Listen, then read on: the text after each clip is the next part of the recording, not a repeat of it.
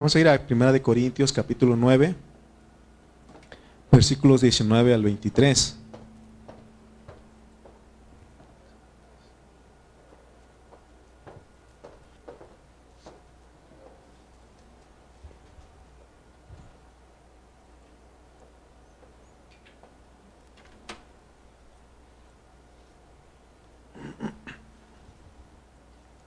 Vamos a ir a 1 de Corintios capítulo 9,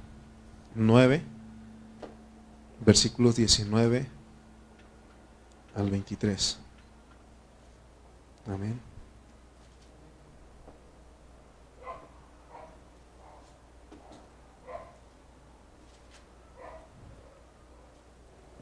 Dice la palabra del Señor aquí en 1 Corintios 9, 19 al 23. Dice, por lo cual, siendo libre de todos, me he hecho siervo de todos para ganar a mayor número. Me he hecho a los judíos como judío, para ganar a los judíos, a los que están sujetos a la ley, aunque yo no esté sujeto a la ley, como sujeto a la ley, para ganar a los que están sujetos a la, ley, a los que están sin ley, como si yo estuviera sin ley, no estando yo sin ley de Dios, sino bajo la ley de Cristo. Para ganar a los que están sin ley, me he hecho débil a los débiles para ganar a los débiles, a todos los que me he hecho de todo, para que de todos modos salve a algunos, y esto hago por causa del Evangelio, para hacerme copartícipe de él. Nuestro tema en esta mañana es, Dios nos ha hecho mayordomos de su Evangelio para que prediquemos con amor, para que prediquemos con amor, ese es nuestro tema. Y bueno, eh, estamos ya nos queda un, mensaje más para, para que nosotros este, eh, terminemos este capítulo 9. Eh, hemos estado hablando de los derechos de un apóstol y dice que son los derechos de los siervos de Dios, también tienen derechos, por eso se acuerdan que él pone al buey que trilla, que no pongas bozal, que no debemos de poner bozal al, al buey que trilla, está hablando de una figura del Nuevo Testamento, de cómo este, las personas cuando ponían a desgranar el trigo, ponían el buey para que diera vueltas y tenía un molino ahí. Entonces, este, el buey que mientras él caminaba, lo que caía, él este, tenía derecho a comer porque estaba trabajando. Y Dios en su ley lo, está, lo estableció así. Entonces, eh, estamos hablando hoy de los derechos de, de un mayordomo, pero nuestro tema les dije que Dios nos ha hecho sus mayordomos de su evangelio para que prediquemos con amor. Cuando nosotros eh, ya hemos, estamos internados aquí en el capítulo 9 y decíamos que el apóstol San Pablo habla, de su defensa eh, a causa de que había acusaciones, había quienes estaban cuestionando su autoridad y estaban en contra de él. Y él habla con, con tanta firmeza y con tanta sinceridad, porque él era libre no había nadie que lo acusara al apóstol, aunque lo hacían, pero él era libre, decía. Y, él, este, sabía perfectamente que él estaba dedicado totalmente a la comisión, a la comisión. Eh, la comisión, a la mayordomía, a la administración que Dios le encomendó. Cuando nosotros leemos en Mateo capítulo 19, habla el Señor, este, eh, creo que es el 20, ¿no? Dice, por tanto, id a todas las naciones, predicándoles el Evangelio bautizándolos en el nombre del Padre, del Hijo y del Espíritu Santo. O sea que esa es la comisión a todos, ¿no? Entonces, mientras nosotros vamos predicando, a veces necesitamos, eh, pues, este, tenemos derechos también, ¿no? Por eso dice que quien planta viña y no toma de ahí, ¿no? Quien este, siembra para no comer de ahí, ¿no? Entonces, eh, está, pero todo eso dice él que él lo hacía con amor entonces, hermanos, este, también hablamos de que el apóstol San Pablo fue el último de los doce, ¿se acuerdan que hablamos de todo eso? Y, él, porque él es el que puso el fundamento, pero no él, él no es el último, el último apóstol para la edificación, porque hay una edificación. Los hermanos necesitamos ser perfeccionados para una edificación, porque se necesita edificar, construir el cuerpo de Cristo. Y entonces venimos hablando y, él este, aún dice, ¿saben qué? Este, no quiero ser molestia para nadie. Eh, no, no quiero abusar de mi derecho, aunque tengo derecho, pero no quiero abusar. Y él dice, ¿saben qué? Renuncio de mi derecho. Porque él, él siempre tenía algo en su corazón. Él no, está, no iba a las personas porque le daban dinero, sino que él iba porque lo hacía con amor. Amén. Por eso la enseñanza para nosotros, los que predicamos el Evangelio, den o no den, haya o no haya, tenemos que predicar. Eh, una vez mi pastor Cayetano me dijo, Lalo, si no hay, hay que este, ayunar, me dijo. ¿No? Y así, así es, pues, porque eh, a veces se piensa que el pastor es el que recibe mucho dinero y así la, la crítica allá afuera, ¿no? y aún adentro de los mismos hermanos, pero sabemos que si Dios toca a los hermanos, ellos dan, y si no, si Él dice no den, pues no dan. Depende de Dios. Entonces lo importante es que lo hagamos con amor. Lo hagamos con amor, ¿no? Y, pero él, él, ahí en el capítulo 9, él nos habla de la pureza y la fidelidad del apóstol. Él, él es un apóstol transparente. Y es lo que todos los que predicamos la palabra tenemos que hacerlo, pues este, ser transparentes a los hermanos, que no, no tengan lugar a acusarnos. Y si lo, hacen injustamente o con mentiras, pues Dios sabe, ¿no? Pero eh, tenemos que eh, seguir en esa misma línea que el apóstol. Por eso en, el, en, el, en los versículos 16, al 17 dice, 1 Corintios 9, 16 al 17 dice, pues si anuncio el Evangelio, no tengo por qué gloriarme, porque me es impuesta necesidad. Me es impuesta necesidad. O sea que Dios de todas maneras lo va a enviar a usted. Nos va a enviar a nosotros a predicar. Y dice, y ay de mí, es un ay. Eso se acuerdan en Apocalipsis habla de los ayes. Ay. ¿Quién dice ay? Por ejemplo, usted se machucó, ay, ¿no? Ah, ay. ¿Sí? Está sufriendo la persona. Ay, es un. Entonces, es que hay un. Si él es una persona que dice, no voy a predicar el evangelio, entonces, ay de mí. Ay de mí si no anunciar el Evangelio. Por lo cual, si lo hago de buena voluntad, recompensa tendré. Pero si de mala voluntad, la comisión me ha sido encomendada. O sea que no, hay, no queda otra alternativa para todos los que Dios nos ha llamado a predicar el Evangelio. Porque dice que de repente podemos hacerlo de mala voluntad.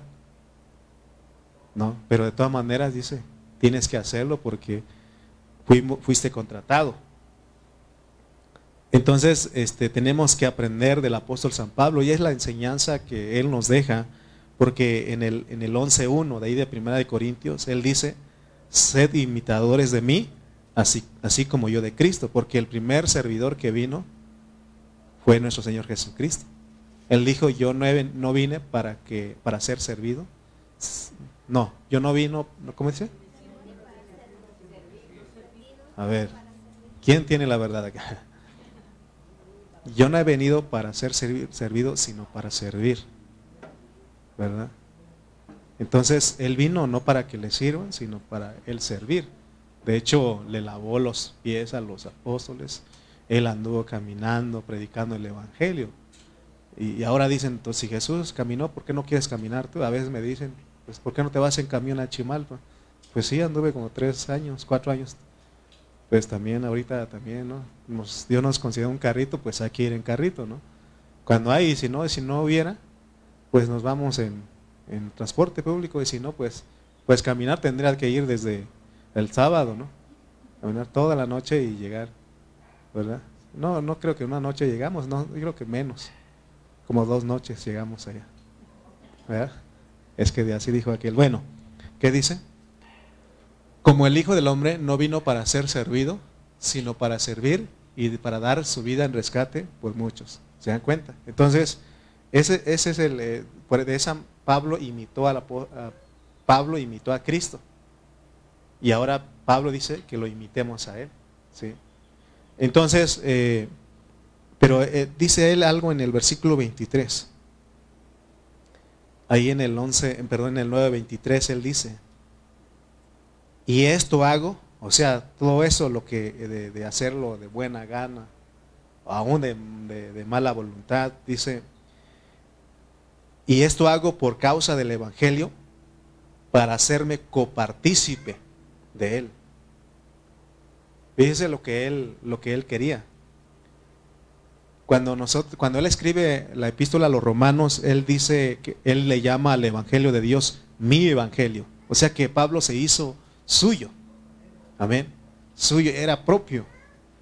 Por eso a veces decimos es que no es tu iglesia, pero en otras palabras, sí es tu iglesia. Tienes que hacer tu iglesia.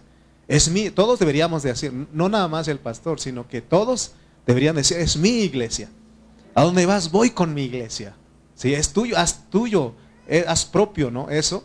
Entonces, este, hermano, eh, lo vas a cuidar, te vas a entregar. Pero si uno, eh, bueno, es la iglesia del hermano Aarón, entonces, como es de la iglesia de Aarón, pues no lo cuido tanto, ¿no? Entonces todo es, tenemos que hacer nuestro, así como Pablo. O sea que el evangelio que predicó Pablo era un evangelio completo. O sea que él, él no, no, no, no solamente habló de algunas cosas, sino que él habló de algo completo. Eh, ¿Por qué hablamos del evangelio completo? Porque él no solamente habló de la salvación del creyente en una forma jurídica. Es decir, no solamente habló de que Dios lo salvó eh, de su espíritu, eh, que quitó la condenación, de, lo quitó de la ira y del juicio, sino que también eh, Pablo enseñó a los cristianos acerca de la salvación del creyente en una forma orgánica, porque también dice que Dios nos regeneró, Dios quiere santificarnos para que seamos transformados y conformados para que un día seamos glorificados en la venida del Señor. Amén. Entonces, es lo mismo que dijo el apóstol Santiago en Santiago 1.22. Él dijo, pero sed hacedores de la palabra y no tan solamente oidores. El ser oidores es, eh, oidores ser salvos este, jurídicamente. Es solamente, ya no vamos al lago de fuego, nuestro espíritu es salvo, pero la parte, eh, eh, ahí Dios este, en su justicia eh, es resuelta porque creemos en Cristo. Pero ahora Dios también dice que ser hacedores tiene que ver con la parte subjetiva de nuestra salvación, la parte orgánica, que esa salvación crezca en nosotros cada día.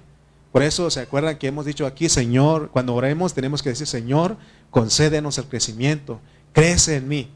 Ya fuiste salvo, oíste la palabra, eso te, te dio fe y fuiste salvo, pero ahora hay que hacer hacedores, pero es el mismo Dios trabajando en nosotros, pero con nuestra colaboración, con nuestra cooperación, amén. Entonces, fíjense, el apóstol Pablo les dije que él renunció aún a su derecho, dice, no abuso de mi derecho, ¿verdad?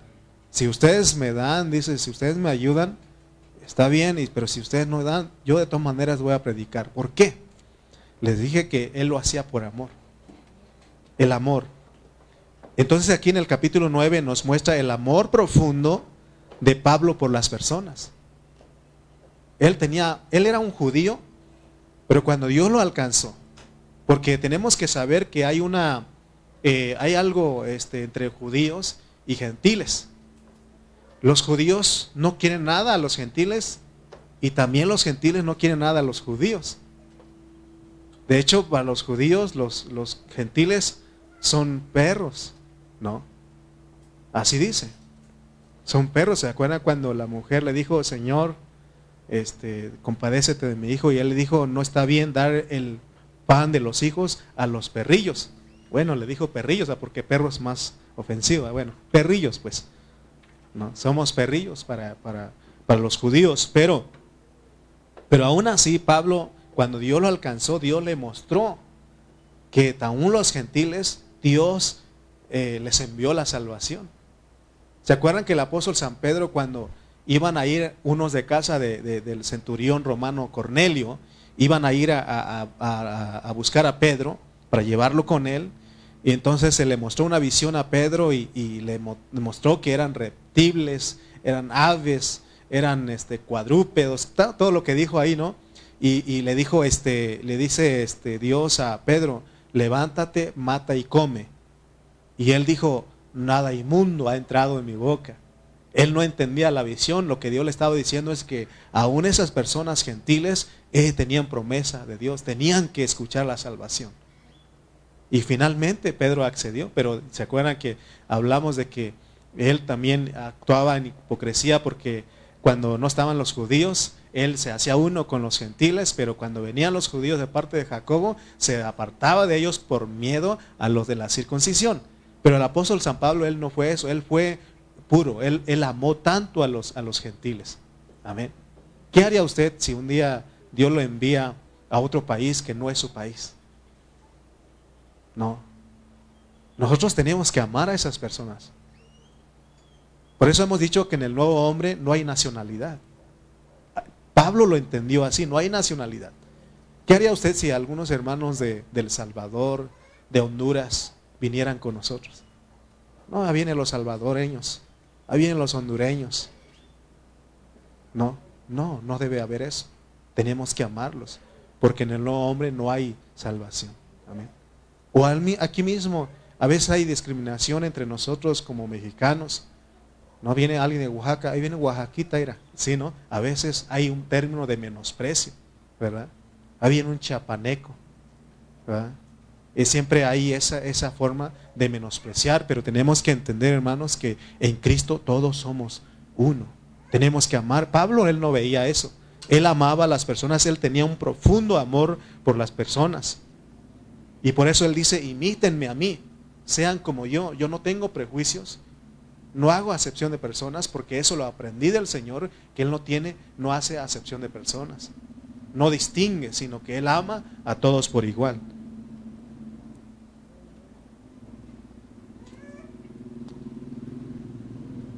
Tenemos que ser realistas que hay muchos cristianos que no tienen un amor profundo por las personas.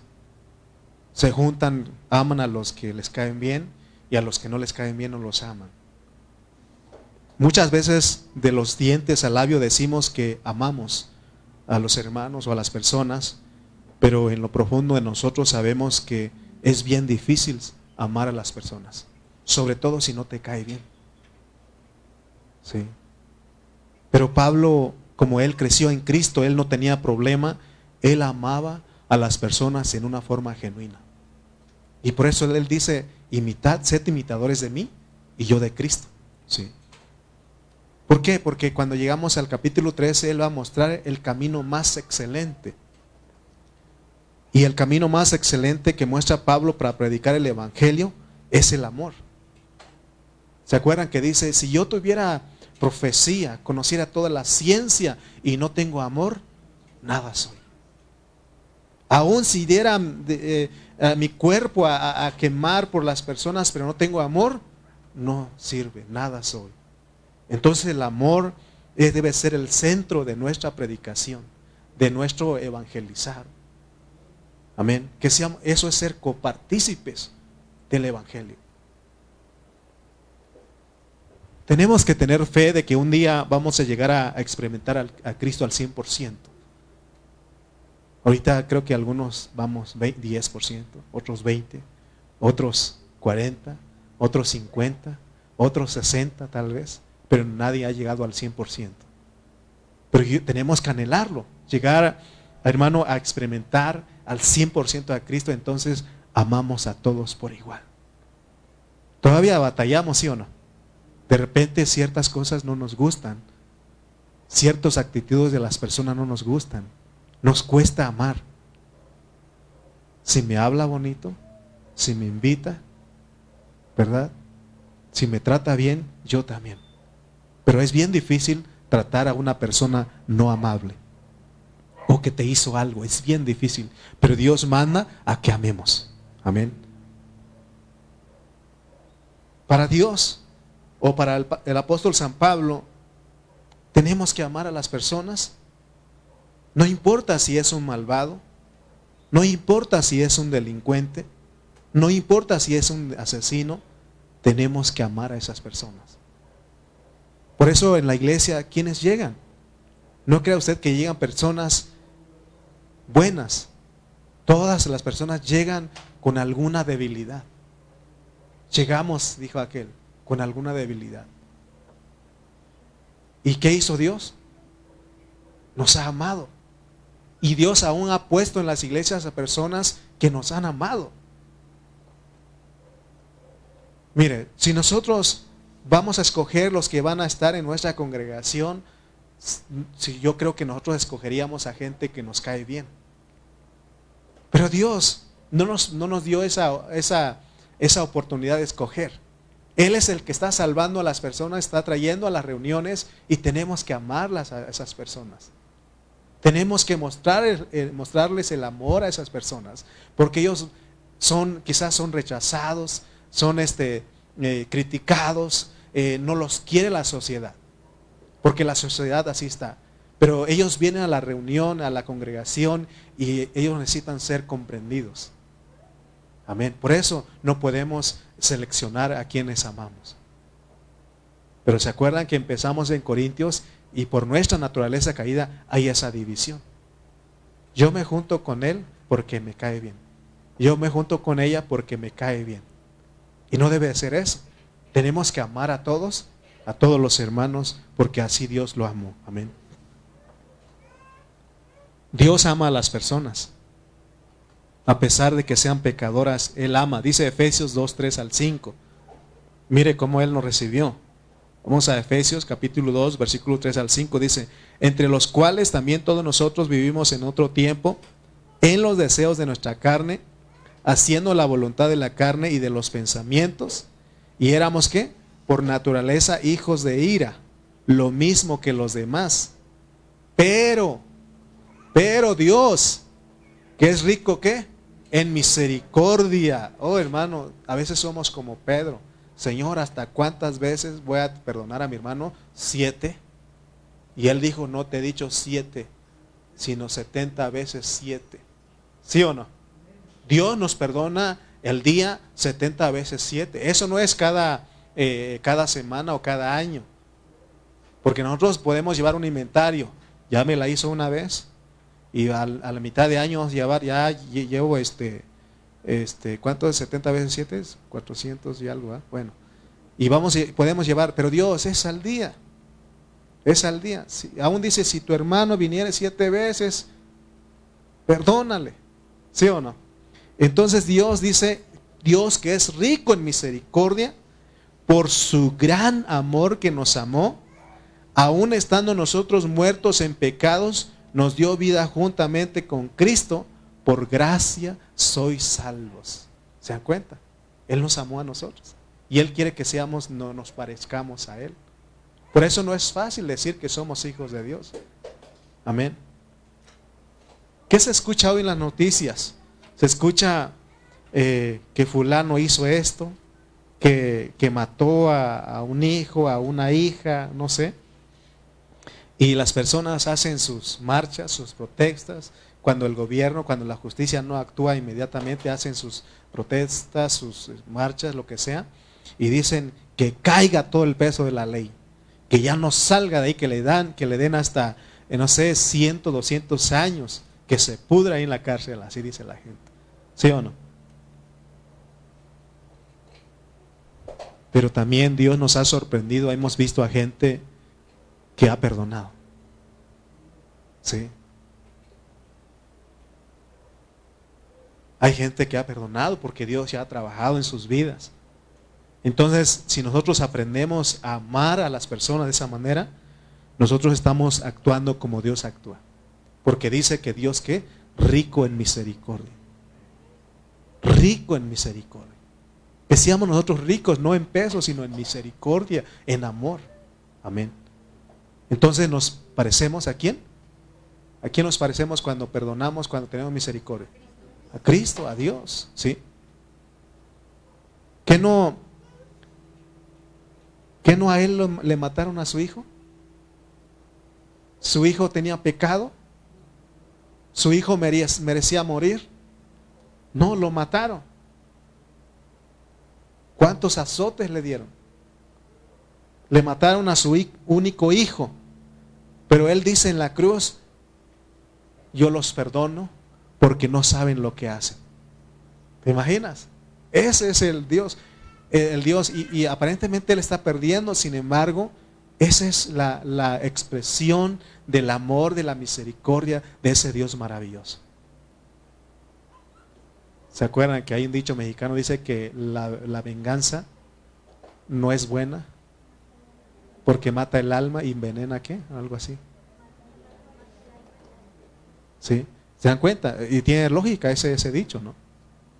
Entonces, por eso Dios dice, no os vengáis vosotros mismos.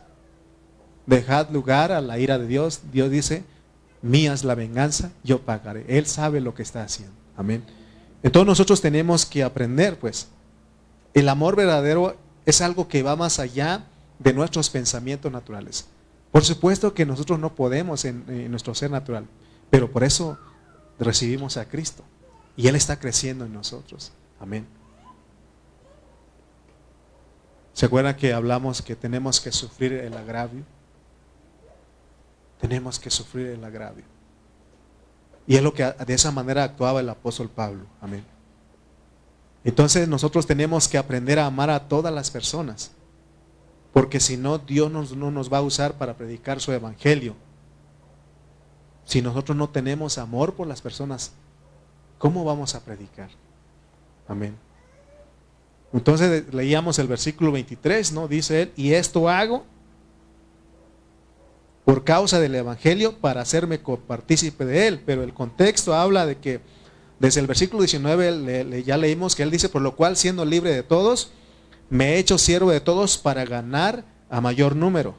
Me he hecho a los judíos como judío para ganar. O sea que él se hizo como ellos para ganar, para ganar. Y, bueno, pero Pablo no era judío. ¿Por qué dice que se hizo judío? Ahorita les voy a explicar a qué se refiere el eso, eh, con eso. Dice, a los que están sujetos a la ley, aunque yo no esté sujeto a la ley, como sujeto a la ley para ganar a los que están sujetos a la ley. A los que están sin ley, como si yo estuviera sin ley, no estando yo sin ley de Dios, sino bajo la ley de Cristo, para ganar a los que están sin ley. Me he hecho débil a los débiles para ganar a los débiles. A todos me he hecho de todo para que todos, de todos modos, salve a algunos. Y esto hago por causa del Evangelio, para hacerme copartícipe de él. O sea que Pablo tenía tanto amor. No solamente por los de su nación, por los judíos, sino también aún por los gentiles. Él tenía tanto amor por esas personas. ¿Qué es ser copartícipe del Evangelio? Es participar del Evangelio, ¿no? ¿Y a qué evangelio se refiere? Aquí el evangelio son las buenas nuevas. El evangelio aquí es predicar la administración divina, es predicar la economía divina, porque el evangelio es la persona de Cristo. Entonces, aquí es predicar el evangelio, eh, o predicar el evangelio es que otros participen de Cristo. Es lo que tenemos que hablar. Por eso nuestra, nuestra, nuestra predicación no debe, ser de, no, no debe de basar en otras cosas, sino en Cristo y en su iglesia. Cristo en su iglesia porque esa es la verdad. La verdad no es lo que tú crees que es. La verdad es Cristo y su iglesia. Si nosotros hablamos Cristo, hablamos la iglesia, en esa manera estamos siendo copartícipes del Evangelio. Amén. Ahora también dice Pablo que cuando predicamos el Evangelio no debemos de gloriarnos. ¿Recuerdan que leímos el versículo 16? Dice, pues si anuncio el Evangelio, no tengo por qué gloriarme. ¿Por qué? Y te dice, ni tampoco lo debemos de hacer de mala voluntad. Porque si lo hacemos de mala voluntad, como dice el versículo 17, Dios nos va a decir, hey, yo te puse la necesidad, yo te contraté, y muchos hermanos no entienden eso, no saben que realmente todos nosotros, los cristianos, fuimos contratados para el, trabajo de Dios, para predicar su evangelio. ¿Se acuerdan ustedes que en Mateo 20 nos habla de la parábola, verdad, de cuando el Señor este, contrató a obreros para su viña? ¿Se acuerdan de ese? Dice que contrató. A unos los contrató al inicio de la jornada, otros a mediodía y otros a unas horas de que se termine la jornada. O sea, y dice que cuando los llamó a cuentas, les pagó igual. Pero mi punto aquí es que Él contrató. Quiere decir que Él nos contrató para que nosotros seamos los que prediquemos el Evangelio. Y realmente el que un día va a pagar, ¿quién es? Es Dios. Por eso si disfrutamos de lo que nos dan los hermanos, nos ha tocado cuando vamos a, nos han enviado a, a la Sierra Mije, hemos ido a, Guanajuato, a Jalisco hemos ido. Y cuando usted llega con los hermanos y ellos este, le, eh, hacen una comidita ahí, ¿no? Nos reciben y lo que ellos tienen, ¿no? Y uno no va a exigir, ¿sabes qué? Quiero un hotel de seis estrellas. ¿Dónde va a haber ahí en ese pueblito? ¿No? Tienes que quedarte donde ellos te dan y no vas por lo que ellos te, te dan, sino que lo haces por amor. Amén. Entonces, lo que está diciendo Pablo es de que nosotros tenemos que hacerlo por amor y no debemos de gloriarnos. Toleren un poquito de locura, pero voy a hablar un poquito de mí. Así como hace Pablo, de repente se mete y habla un poquito de, él. Porque voy a llegar a un punto. Yo desde los 18 años empecé a predicar la palabra. Pero antes de los 18 años yo no quería nada del Evangelio. En esa, en esa edad de 18 para abajo, como a los 12, 13, uno no quiere nada con Dios. Pero si tú fuiste escogido y predestinado, vas a venir a Él. Me acuerdo cuando terminé la, la secundaria, me dijo mi papá, tenía 15, 14, 15 años cuando terminé la secundaria, mi papá me dijo, hijo, este, te, te vamos a mandar a un instituto bíblico en San Luis Potosí. Y yo le dije, no, no, no, no quiero. Yo quiero estudiar, quiero ser licenciado, eh, que me digan, o una ingeniería, algo así que me digan, porque yo quería que me dijeran licenciado, ingeniero, ¿no? Y esos eran mis planes. Pero Dios, en su misericordia, a la edad de los ocho años, Él me hizo entender que para eso fui escogido. Con el tiempo me di cuenta, ahora con mucho más razón, eh, entiendo que fui escogido, predestinado para predicar el Evangelio. Y no me veo haciendo otra cosa. Llevo 22 años de mi vida predicando el Evangelio. Y por eso siempre va a ver usted aquí mientras Dios me tenga. Estar predicando, predicando. ¿Ha sido fácil? No, ha sido difícil. Muchas veces eh, uno dice, ya, mejor hasta aquí se acabó. Por tantas pruebas que vienen. Pero gracias a Dios que no depende de mí. Por eso dice, no puedo gloriarme. Que por mí, sino es por Él. Amén. Porque no puedo gloriarme porque eso no nació en mí, no quería. Los jóvenes que están en nuestra congregación, ellos no quieren nada con Dios. Ellos no quisieran estar, muchos de ellos no quisieran estar aquí en esta reunión. Pero si fuiste escogido y predestinado, un día vas a venir.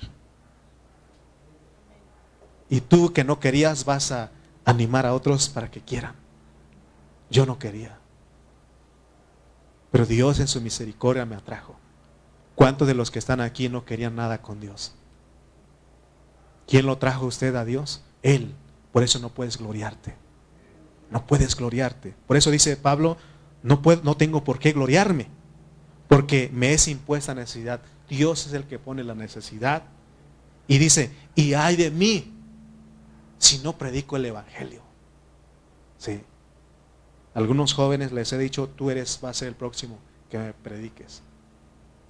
A Emily le he dicho, tú me vas a ayudar a predicar. Y yo sé que ella va a ser probada en algún momento. Va a llegar el momento de rebeldía. Y aún va a llegar si, si Dios así lo solamente estoy suponiendo, para que estemos, tengamos misericordia. Aún un día ella va a llegar que no cree en Dios, que ya no necesita de Dios. Porque va a ser metida al mundo. Sí, pero un Dios en su, pero Dios que es rico en misericordia, lo jala. ¿Cuántos creen que los jóvenes que no quieren nada con Dios van a volver? Yo, yo soy un ejemplo. Sí, desde los siete años estuve con mi papá en la, con mi papá y mi mamá en la iglesia. Estuvimos ahí, ahí conocí al Señor. Pero cuando llegué a los 13 años, empezó la edad de la rebeldía. Iba, muchas veces iba eh, obligado a la reunión de mala gana. Pero Dios, pero Dios que es rico en misericordia, a la edad de los 18 años lo conocí. Amén. Y hasta ahorita, gracias a Dios, por su misericordia, y le sigo predicando el Evangelio. Por eso digo, no me veo haciendo otra cosa. ¿Usted se ve haciendo otra cosa? Usted, ah, mejor me, voy de la iglesia. Y usted se ve eh, ahorita ya caminando la peregrinación que viene. ¿Usted se ve ahí? Ah, que no, por eso no debe gloriarse, porque no nació en usted el estar aquí, sino en Dios. Por eso dice, pero Dios que es rico en misericordia. Amén. Entonces Pablo nos está diciendo a todos que predicar el Evangelio no es para ganar dinero. No es para ganar dinero. El Señor puso el ejemplo. Él dijo, le dijeron, Señor, te seguiré este, a donde vayas, donde moras, le dijeron. Ve, ven y ve, porque las zorras, ¿qué? Tienen guarida, ¿no? Y las aves, nidos. Pero el Hijo del Hombre no tiene donde poner, recostar su cabeza. Así es el que predica. Eso le decía de mi primo el otro día, me decía, ¿y qué? ¿Ya compraste terreno? ¿Compraste casa? ¿Qué más tienes? Que me estaba averiguando. Le dije, vivo por fe. Lo que el Señor me ha llamado, ¿no? Entonces, en el mundo, en el mundo las personas son muy admirables, reconocidas, los bomberos, los doctores, los policías, eh, todos los que hacen alguna, algún servicio, son muy admirados, porque hacen algo heroico y la gente lo reconoce. ¿sí? Y, y a ellos les pagan por hacer eso. Sin embargo, los cristianos son las personas más admirables en todo, en todo el universo de parte de Dios, no de las personas porque ellos hacen sin recibir nada a cambio. Ellos lo hacen por amor. ¿Sí o no? Todos los que estamos aquí, lo que hacemos en la iglesia, lo hacemos por amor. ¿Sí? Por eso, si usted ofrenda, si usted da un poco de dinero, lo hace por amor, ¿sí o no?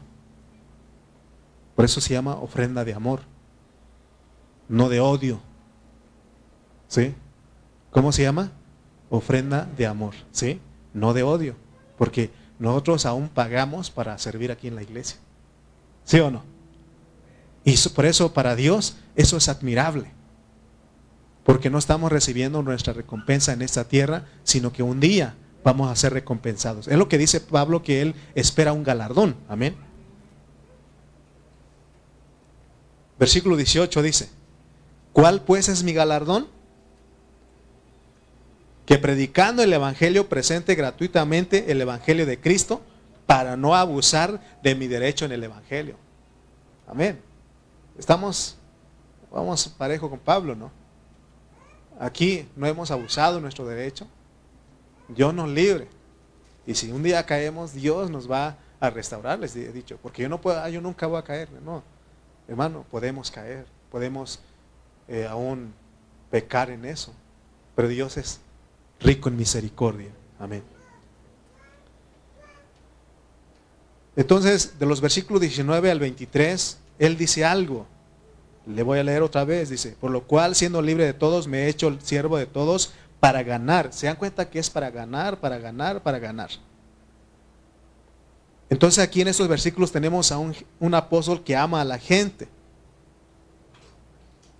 Porque esa era una urgencia en él. Había una urgencia en su vida. Él tenía enfoque, urgencia, sacrificio y lo esencial. Entonces el punto más importante en todo lo que estamos hablando es que nos enfoquemos en lo que Dios nos ha pedido. Si amamos a la gente, nos hacemos en lo que ellos son. Porque dice que Pablo se hizo judío para ganarse a los judíos. Porque aunque él ya entendió que Dios ya, que en el nuevo hombre ya no había judíos ni griegos, pero aún él siguió entrando a las sinagogas, porque las sinagogas era algo típico de los judíos. ¿Sí? ¿Verdad que en, los gentiles no se escucha eso de sinagogas? Vamos a ir a Hechos 9:20. Y miren lo que hacía Pablo. Hechos 9:20 dice, enseguida predicaba a Cristo en las sinagogas diciendo que ese era el Hijo de Dios. Ese está hablando que entraba con los judíos, se hacía judío. Entonces lo que quiere decir Pablo con todo esto desde los versículos 19 al 23 es que nosotros tenemos que aprovechar cada oportunidad para predicar el Evangelio. Por ejemplo, viene el 24, 25, viene el 31 y el primero. ¿sí? Yo sé que algunos de ustedes ya están planeando ir con sus familiares. Entonces, ¿qué tiene que usted hacer ahí? Aprovechar esa oportunidad. Ahí se está haciendo usted uno con ellos. No hacer uno aquí es de que usted vaya y se ponga una borrachera y no, no, que hable las mismas malas palabras que ellos. No, vaya y visítelos. Pero, ¿qué se tiene que hablar? Aprovechar una oportunidad para hablar el Evangelio. Si ellos mismos te van a decir, a ver, dime, ¿qué, qué, estás haciendo? Eh, eh, ¿Qué eres? ¿Vas a la reunión o qué? Y es cuando uno tiene que aprovechar. Amén. Entonces, pero él no, no, no, no el ir con los con ellos no es para pelear. Pablo no, no peleaba, aunque de repente sí él eh, debatía con ellos, pero siempre con amor. Porque él era, no se hacía como alguien que no estaba sujeto a la ley para pelear con los gentiles, sino que era para ganarlos a ellos. Amén.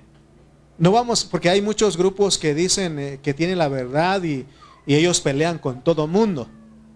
Porque ellos quieren imponer sus doctrinas, quieren demostrar que ellos son los únicos que tienen la verdad. Pero eso no funciona. Amén. No funciona. Entonces, tenemos que ir a predicar, a hacernos uno. Si vas a ir a visitar a tus familiares, tienes que ir con amor. Tienes que ir a predicar el Evangelio. Pero tienes que hacerlo con amor, hermano. Tenemos que ir a los judíos, dice aquí, tenemos que ir a los gentiles, tenemos que ir a todos, a los débiles, para ganar el corazón de ellos, su oído de ellos para Dios. Entonces tenemos que aprender cómo se predica el Evangelio, porque uno tiene que ganarse el corazón de las personas, el oído de las personas. Por ejemplo, no puede usted ir con los católicos y quebrarle sus imágenes y tirar todo lo que ellos tienen ¿Verdad que no se puede? No, lo agarran ahí, lo linchan. ¿Sí o no? Entonces no se puede, hermano. Tenemos que tener misericordia. Porque aún estamos cometiendo, este, infringiendo la ley. Porque la ley dice que todas las personas tienen derecho a creer en algo. ¿Sí? Lo respalda la ley. Pero nosotros tenemos que en amor hacerles ver. Pero nunca peleando con, con ellos. Amén. Hoy, hoy, día es difícil predicar el Evangelio. Pero si nosotros queremos ganar a las personas, tenemos que entenderlos, tenemos que acercarnos a ellos siempre en amor. Vuelvo a repetir a, a tu familia, a nuestra familia que no es cristiana, tenemos que buscar el modo de cómo llegarles a ellos. No podemos ir y atacarlos. ¿No?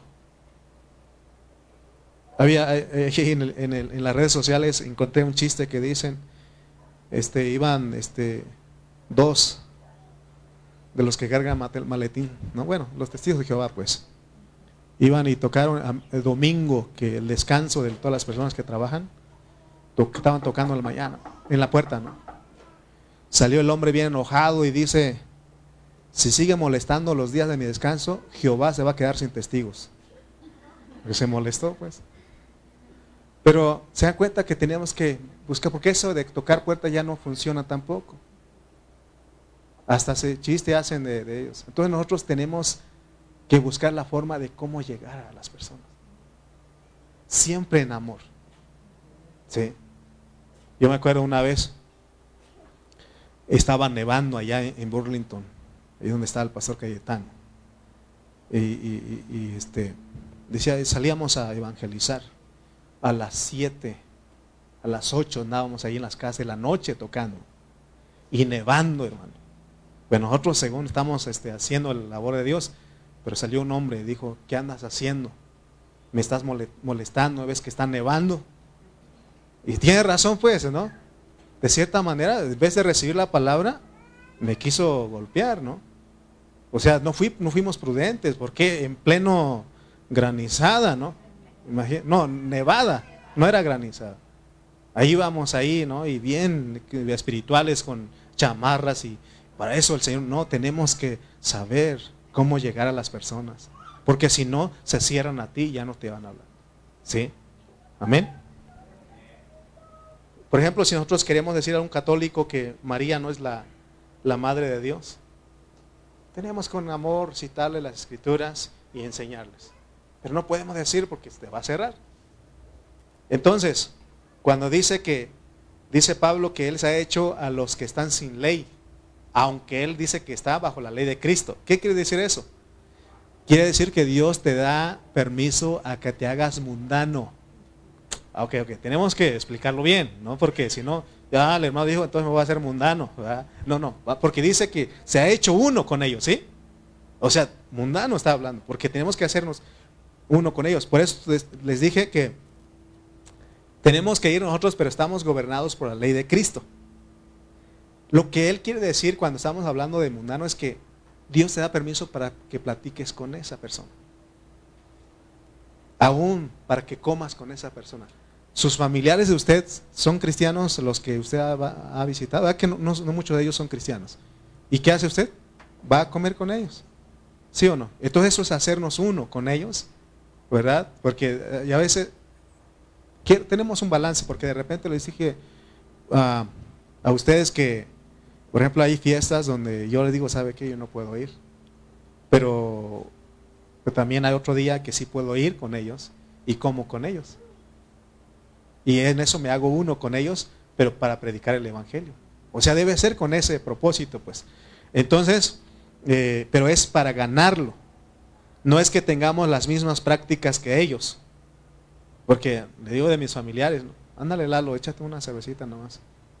Sí, ah, sí, cuando eras este un tenías 13, 14 años que venías te tomabas, así me decían. Y no siempre tratan de buscar la forma, pues de cómo, pero dice la Biblia que que no que se conviertan ellos a ti y no tú a ellos. Amén. Con educación tenemos que mostrarles el error de ellos. Y de esa manera nos hacemos uno con los mundanos, ¿verdad? Para que prediquemos el Evangelio, para ser copartícipes. En tu trabajo, con tu patrón, con tu compañero, con tu vecino, con tu compañero de la escuela. No podemos no evitar no hablar con ellos, tenemos que hablar con ellos, pero es para aprovechar una oportunidad, para predicar el Evangelio. Amén. Entonces, eh, si lo hacemos así, somos fieles, pues, somos copartícipes del Evangelio. Entonces venimos a ser puros, venimos a ser fieles. Eh, ninguno de nosotros puede decir que es puro y fiel si cuando tiene la oportunidad de predicar el Evangelio no lo hace. Entonces tenemos que enfocarnos porque hay una urgencia. ¿Cuál es la urgencia? Predicar el Evangelio. Y muchas veces hay un sacrificio. ¿sí? Muchas veces a tus familiares tienes que invitarlos a tu casa en algún momento y tienes que invertir algo en una comidita para que ellos vengan, pero es para aprovechar para predicar el Evangelio. Amén. Entonces, de esa manera somos que copartícipes. Porque, ¿qué? Pero, porque de qué, de qué nos sirve tener contacto con los mundanos si no les hablamos de la palabra. Si entre los mismos hermanos a veces no hablamos la palabra, por eso siempre les he dicho, hablemos la palabra. Les digo a algunos, en Cristo hermano, en Cristo estamos, para que algo salga de ahí. Amén. La necesidad que tenemos es de predicar el Evangelio, hay necesidad. Porque dice que nos fue encomendado la comisión, nos fue impuesta necesidad. Y hay de nosotros si no predicamos el Evangelio. ¿De quién es responsabilidad de predicar el Evangelio? De todos. De todos. Vamos a poner eh, Mateo 19, 20. Dice Mateo 19, sí es el 19, 20, ¿va? O 20, 19. 20, 19, perdón. Gracias, hermano. 20, 19. ¿No? 28, 19, perdón. 28, 19. 28, 19, ¿no? Ahí está, ¿se ven? Ahorita me acordé. Dice, por tanto, digamos todos. pero con muchas ganas y con mucho amor. Vamos a hacerlo así, ¿sí? Ok, okay. Por tanto, id y haced discípulos a todas las naciones, bautizándolos en el nombre del Padre y del Hijo y del Espíritu Santo. Lo leímos medio amor, ¿eh? Vamos a hacerlo con amor genuino, ¿sí? Sí, porque nada más de los 60 que estamos aquí, nada más 15 leyeron, ¿ok? Y Chuchito y, Juanito tienen, se tiene que escuchar allá abajo. Tiene que escuchar, por tanto, porque hermano Jesús habla fuerte. ¿Ok? Dice, por tanto, id y hacer discípulos a todas las naciones, bautizándolos en el nombre del Padre y del Hijo y del Espíritu Santo. Les pregunto a ustedes, ¿a quiénes va dirigido esto? ¿A los pastores? A todos. Por tanto, y todos. Entonces, vienen las fiestas, pues. Las fiestas que decembrinas, decembrinas, decembrinas. Y es cuando usted va a aprovechar a recibir a su familia o usted va a ir. ¿Sí? ¿Y qué tiene que hacer usted? Porque si no, hay de usted. ¿Qué no dice que si usted le hable al pecador y si se arrepiente, la sangre de él no es demandado. Pero si usted no le habla a ese pecador y se pierde, le van a demandar. Por eso dice, ay. Diga, ay de mí. Si no predico el evangelio. ¿Sí? Ay de mí. Porque es para todos. ¿Sí? Entonces recuerde que lo esencial en nuestra predicación es el amor. ¿Qué tenemos que usar para, cuál es la esencia que tenemos que usar para ir a predicar el Evangelio? El amor. ¿Sí? Si te dicen, ve a predicar, ¿por qué yo? ¿Por qué no envías a otro? Así dijo Moisés. Nosotros tenemos que hacer, porque hay, hubo un apóstol que nos amó tanto a todos nosotros. Y él en obediencia viajó, escribió y nos ha llegado a nosotros. ¿Usted le ofrendó algún día para el apóstol San Pablo? ¿Le mandó para sus diezmos? Nunca. Pero nosotros estamos recibiendo bendición. ¿Sí? Entonces todo lo que hagamos es en amor. Si usted hoy sirve en esta iglesia, lo hace en amor. ¿Sí? Todo es en amor. Entonces somos copartícipes. Aún este local que se nos presta en amor, eso es ser copartícipe. Porque si no, no, quién sabe dónde andaríamos nosotros. ¿Sí? Si no tuviéramos este lugar, ¿dónde cree que andaríamos?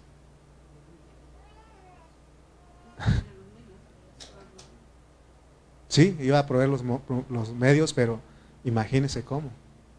No tendríamos esta confianza, ¿no? Pero todo es en amor. Yo sé que Dios provee. Sí. Es más, ¿se acuerdan de la de una está un local ahí en la bueno, una iglesia allá por este Monte María que dice. Y esa iglesia era anteriormente era una iglesia católica. Dios trató con el con el cura y él recibió a Cristo. Dios lo, lo convirtió al cristianismo y ahora ese, ese lugar era este, es, es, un, este, es una iglesia cristiana. Ahí van cientos de hermanos ahí a adorar, pero ya quitaron las imágenes y todo eso. ¿Sí? No crean, cuando paso ahí en Prado Centro, digo, a ver cuándo te quitan, o te convierte Cristo a ti. Ocupamos ese lugar. No, pero yo ya no sería el pastor, él sería el pastor ahí. O sea que Dios provee, pero fíjense pues que todo lo que se hace se hace con amor. Amor. Y eso es ser copartícipe del Evangelio. Sin la esencia, sin el amor, nada somos. Puedes hacer mucho. Puedes aún dar de comer a los pobres, pero si no hay amor, no sirve. Entonces, ¿qué es lo que necesita? Amor. Amén. Bueno, vamos a orar. Póngase de pie, por favor. ¿Cuál fue nuestro tema? Con amor. Dios nos hizo sus administradores, sus mayordomos, para ir a predicar el Evangelio con amor. Amén. ¿Cómo viene usted a esta reunión? Con amor, debe ser con amor. Amén. Vamos a orar. Padre Celestial, te damos gracias en esta mañana porque nos permites verte a ti a través de esta palabra. Señor, que cada uno de nosotros podamos ir, Señor, a nuestras casas, regresar a nuestras casas pensando, meditando, que, que aprovechemos cada oportunidad, Señor, para predicar tu evangelio, pero que lo hagamos con amor. Señor, vienen estas fiestas, Señor, y muchas personas se reúnen, Padre, pero sabemos que muchos se reúnen para tomar, para festejar, para hacer otras cosas, y aún terminan en tragedia. Pero Padre Santo, nosotros, tu pueblo, danos esa gracia, ese amor para que podamos aprovechar cada oportunidad y predicarles el Evangelio, enseñarles que tú sí naciste, Señor, y que aún tenemos que enseñar que tenemos que aprovechar bien el tiempo porque los días son malos. Gracias por esta hora, gracias por tu palabra y gracias por tu iglesia en esta hora. En el nombre de Cristo Jesús. Amén y amén.